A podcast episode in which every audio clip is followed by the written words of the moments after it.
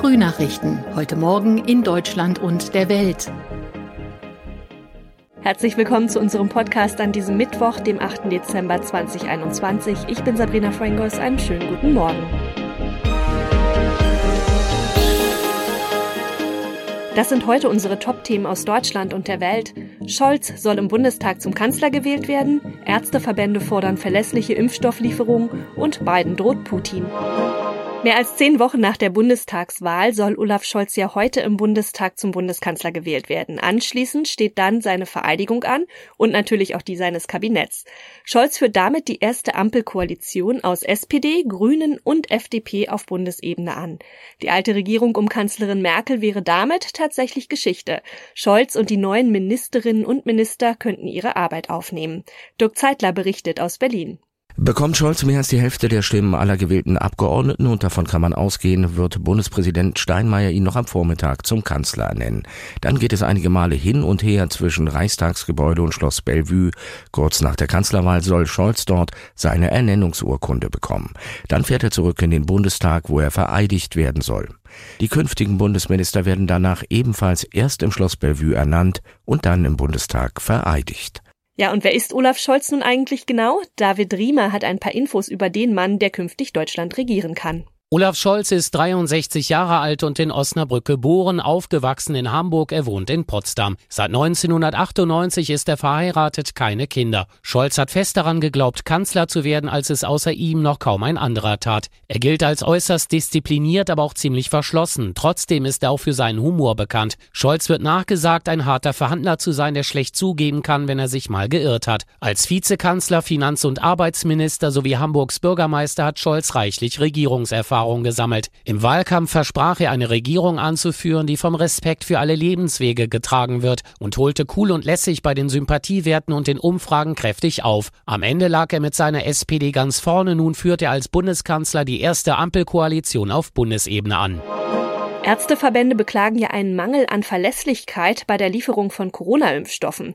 Ja, das Ziel von 30 Millionen Impfungen bis Weihnachten sei nicht völlig unrealistisch, sagte der Chef der Kassenärztlichen Bundesvereinigung Andreas Gassen dem Redaktionsnetzwerk Deutschland. Der Impffortschritt werde aber durch die Politik ausgebremst.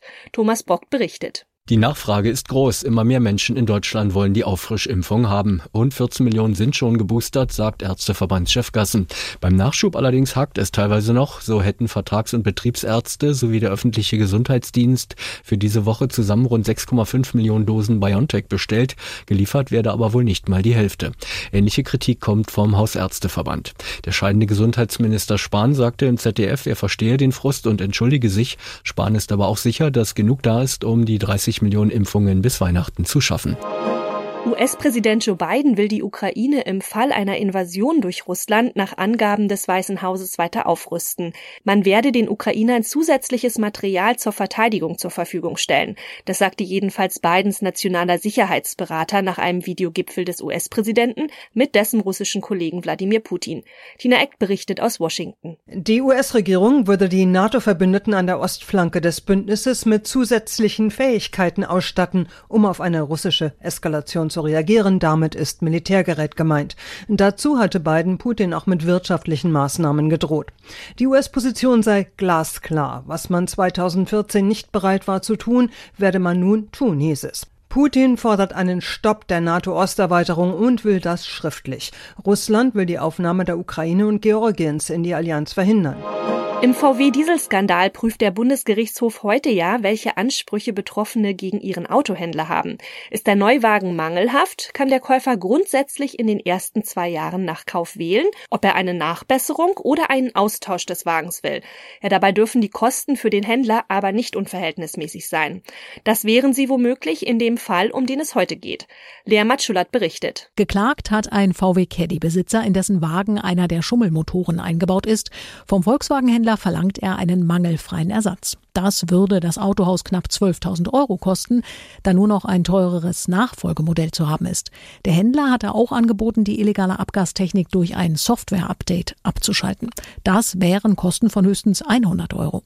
Das Oberlandesgericht Braunschweig hatte die Klage des VW Caddy-Besitzers abgewiesen. Er ging in Revision und nun ist der BGH dran.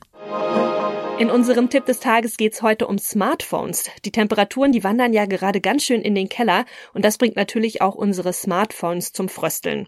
Ja, wie hält man sein Handy eigentlich am besten warm? Und wie kuschelig mag es der Akku am liebsten? Ronny Thorau berichtet. Sorgenkind Nummer eins am Mobiltelefon ist ja der Akku. Wie kalt darf der dann werden? Ja, also man sagt, 10 Grad ist die untere Grenze. Geht's drunter, sinkt die Kapazität des Akkus und zwar rapide, wenn es sogar unter den Gefrierpunkt geht.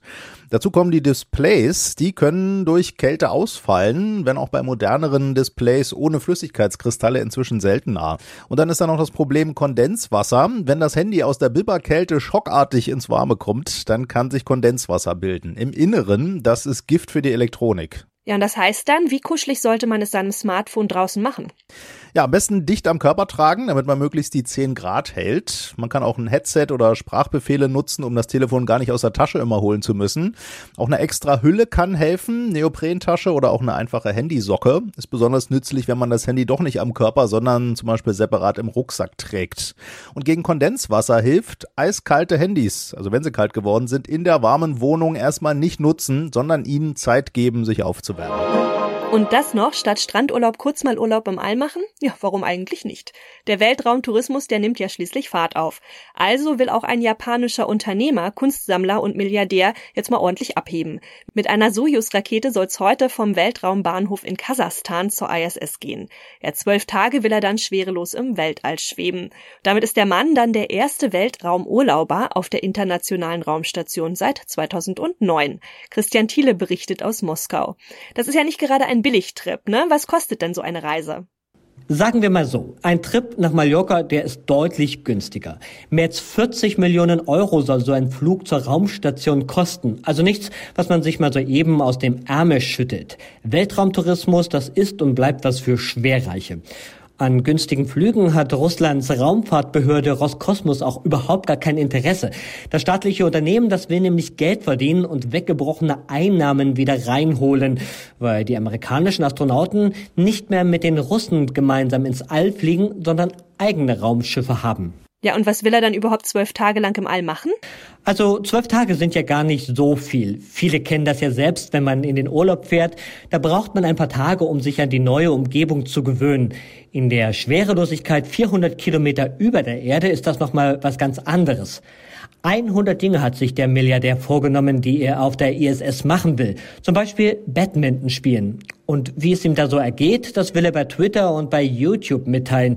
Da hat er mittlerweile eine große Fangemeinde. Und der Ausblick zur Erde, der soll toll sein. Auf die Bilder können wir uns jetzt schon mal freuen. Wie hätte er sich denn eigentlich vorbereitet? Er plant ja auch schon den nächsten Weltraumtrip, also eine Mondrundreise mit einem ganzen Künstlerkollektiv, oder? Mehrere Monate haben die Vorbereitungen gedauert. Wichtig ist dabei herauszufinden, ob der Körper die ganzen Strapazen überhaupt durchstehen kann. Ärzte geben am Ende grünes Licht, ob jemand geeignet ist oder nicht. Dann gibt es noch viele, viele Trainings. Der Japaner postete zum Beispiel ein Video von sich, wo er auf einem Stuhl sitzt, der sich ständig dreht oder wo er kopfüber hängt. Die Reise, die ist für ihn auch eine gute Vorbereitung für ein noch ehrgeizigeres Projekt. 2023 soll es dann zum Mond gehen. Dann dürfte er auch der erste Mondtourist sein. Das war's von mir. Ich bin Sabrina Frangos und ich wünsche Ihnen noch einen schönen Tag. Bis morgen.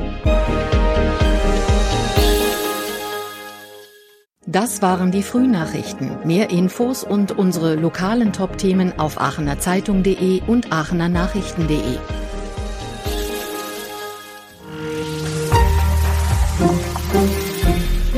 Die Frühnachrichten sind ein Podcast aus dem Medienhaus Aachen.